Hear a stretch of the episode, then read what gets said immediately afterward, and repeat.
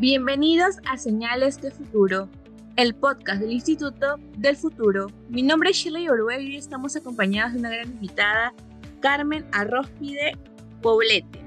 Ella es gestora cultural, especialista en patrimonio cultural y natural. Para hablar un tema tan importante como el día de hoy con visión a futuro siempre, la innovación y crecimiento del éxito en las empresas, estamos muy agradecidos de que Carmen haya aceptado esta entrevista como cada semana con cada tema innovador.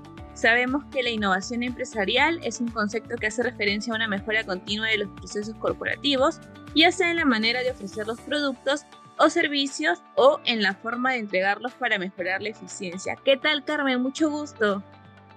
Muy buenas tardes, Shirley. una alegría estar con el Instituto del Futuro esta tarde y para hablar de un tema tan fascinante como es la innovación. Por supuesto que sí, sobre todo en las empresas. Carmen, vamos a empezar con la primera pregunta. ¿Cómo puede la innovación impulsar el crecimiento y el éxito de las empresas?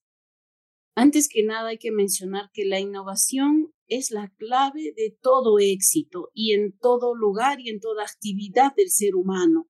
La cultura se innova, se reinventa cada vez y solo así sobrevive y se globaliza, como es el caso de la cultura peruana, que a pesar de tanta nueva cultura del mundo y una aldea global, le hemos logrado posicionarnos como país con identidad propia y estamos tratando de sobrevivir con nuestra cultura dentro de esta aldea global. En el tema de las empresas es lo mismo. Uno no puede estar haciendo lo mismo todo el tiempo, tiene que crear algo nuevo, tiene que conocer profundamente su empresa, tiene que desarrollar dentro de ella aquello que no puede ser lo mismo ecléctico, tiene que cambiar y ver qué es lo que el cliente está requiriendo de él, qué el mercado está ofreciendo y sobre todo la ciencia, qué está trayendo la ciencia. Es así que hoy en día hablar de innovación es sinónimo de hablar de inteligencia artificial, por ejemplo, la digitalización de los procesos, la automatización de procesos y en muchos casos el hecho de estar certificados y llegar a tener un sistema de gestión dentro de la empresa.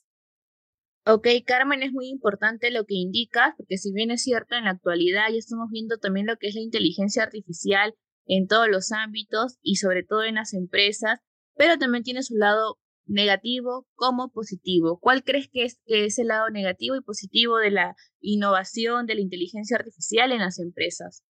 Bueno, la parte más difícil para innovar es que tienes que estudiar, tienes que meterte a fondo, como diríamos, tienes que bajar al llano y junto a tu equipo escuchar y tomar decisiones juntos. Y otra parte difícil es, por supuesto, hay que invertir. La innovación viene del lado de la inversión y la innovación significa un compromiso con tu trabajo. Quiere decir más horas de trabajo, más dedicación, y obviamente buscar las ayudas afuera, las consultorías, las personas que dominan temas que uno no necesariamente necesita dominar, uno no tiene que conocerlo todo, pero sí hay que involucrar a los clientes en el proceso. Y quizás una parte fea es que descubres que hay cosas que estabas haciendo mal.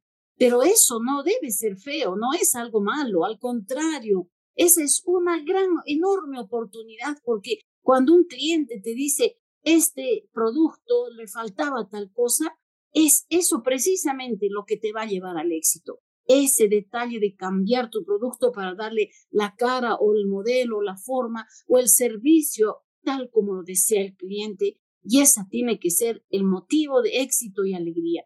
Es un esfuerzo indudablemente grande de inversión de tiempo, recursos, de estudio, de inversión de economía, pero sobre todo la gran alegría de ver a tu empresa, a tu, a tu emprendimiento, sea cual fuere. No es, eh, aquí no están ajenos ni los chiquitos ni los grandes. Todos en la misma línea tenemos que innovar para mantenernos en el mercado. Totalmente de acuerdo, Carmen. ¿Cuáles son las estrategias que consideras que son para el crecimiento de una empresa con visión a futuro?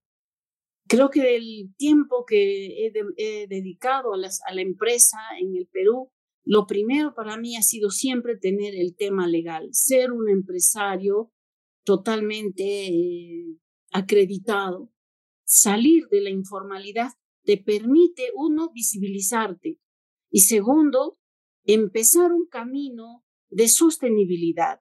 Según lo otro para mí importante era el tema de las inversiones. Hacer un plan de inversiones anual y un plan de objetivos que yo que necesite alcanzar, objetivos y metas que tengan que ser, por supuesto, alcanzables, nada que sea lejano. No estoy diciendo no sueños, al contrario, pon tus sueños en números, en términos, en periodos. Las empresas necesitan darle una prioridad a esto que se llama innovación. Y la innovación sale de la investigación, no nos olvidemos.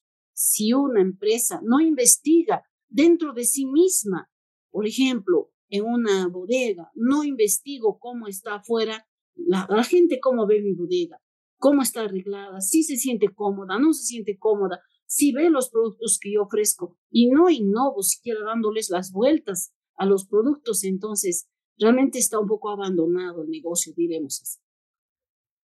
Muy cierto lo que indicas, Carmen. También es parte eh, del equipo que conforma también la empresa, los especialistas, porque si bien es cierto, tienen que hacer un análisis para ver la competencia y cómo hacer que tu empresa sea totalmente distinta o que tenga un valor agregado a las demás empresas, ¿no? Para que eso le haga innovador, le haga distinto. Pero ¿cómo podemos fomentar la innovación en una empresa? Yo siempre he dicho que orden y limpieza son la base fundamental de cualquier proceso. Si uno tiene el negocio en orden, uno se puede dar cuenta qué es lo que está faltando qué documento me está faltando dentro de la empresa. Tenemos el área legal, el área tributaria, tenemos la atención al cliente, tenemos el área de marketing, en fin, aún en pequeño, todos estos aspectos se e, existen y se desarrollan. Entonces, en cada uno de ellos, lo primero, efectuar el orden, quiere decir, archivo todo lo que no, no necesito, me quedo con lo nuevo y ahí encuentro justamente las tareas pendientes que yo había anotado en alguna fecha recuerdo en mi memoria, me siento y con mi equipo, sea quien sea mi equipo, sea mi, empresa familiar, sea mi empresa grande, mis grandes ejecutivos, pues me siento con ellos y empiezo a escuchar y empiezo a oír y de lo que yo sé, con lo que ellos conocen, empezamos a dibujar y a transformar la idea en un pequeño mapa de proceso. Y a través de él voy dirigiéndome y viendo qué me falta, si me falta un consultor, me falta un experto o tengo que buscar más información legal, pues me involucro e investigo. Y a través de este, de este procedimiento yo puedo determinar exactamente cuál será la innovación más prioritaria que tenga que hacer en mi empresa. Si es el caso del cliente, por supuesto es el que primero le tengo que dar prioridad. Si por el cliente tengo que desarrollar abrir una cuenta en el banco, tengo que tener un YAPE o tengo que conseguirme una cuenta que me pide, por ejemplo, ventas mayores a cierto número, pues tengo que esforzarme para lograr eso y aquí es eso lo que yo sueño, es lo que yo quiero llegar. Para mí la innovación es el camino único al éxito para quienes nos dedicamos de manera diaria, con pasión, a sacar adelante nuestro trabajo y nuestros proyectos la innovación tiene que ser y tiene que estar siempre a nuestro lado y a nuestro alcance.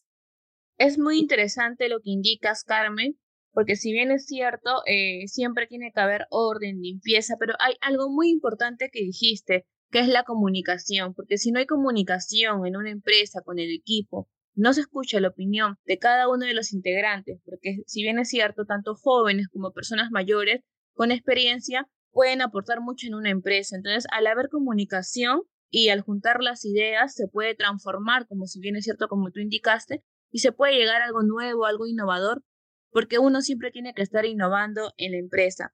Ahora, Carmen, nos queda corto el tiempo, pero queremos que nos brindes también unos ejemplos o una experiencia que tú hayas tenido en donde tu empresa o una empresa que hayas conocido se ha ido a la quiebra, pero con una estrategia ha podido salir adelante y sobre todo con una estrategia innovadora. Previo a la pandemia había muchos negocios que eran muy buenos. Por ejemplo, en alimentos ¿no? y bebidas. Ellos no pudieron reinventarse para hacer las dark kitchen, ¿no? Y poder ofrecer el servicio delivery. No reaccionaron a tiempo y desaparecieron.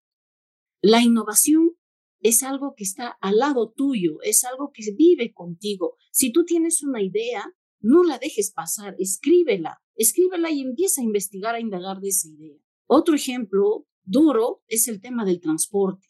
El transportista peruano no innovó en el tiempo de la pandemia, no se reinventó y muchos quebraron. Igualmente, podemos decir en grandes empresas, ¿no?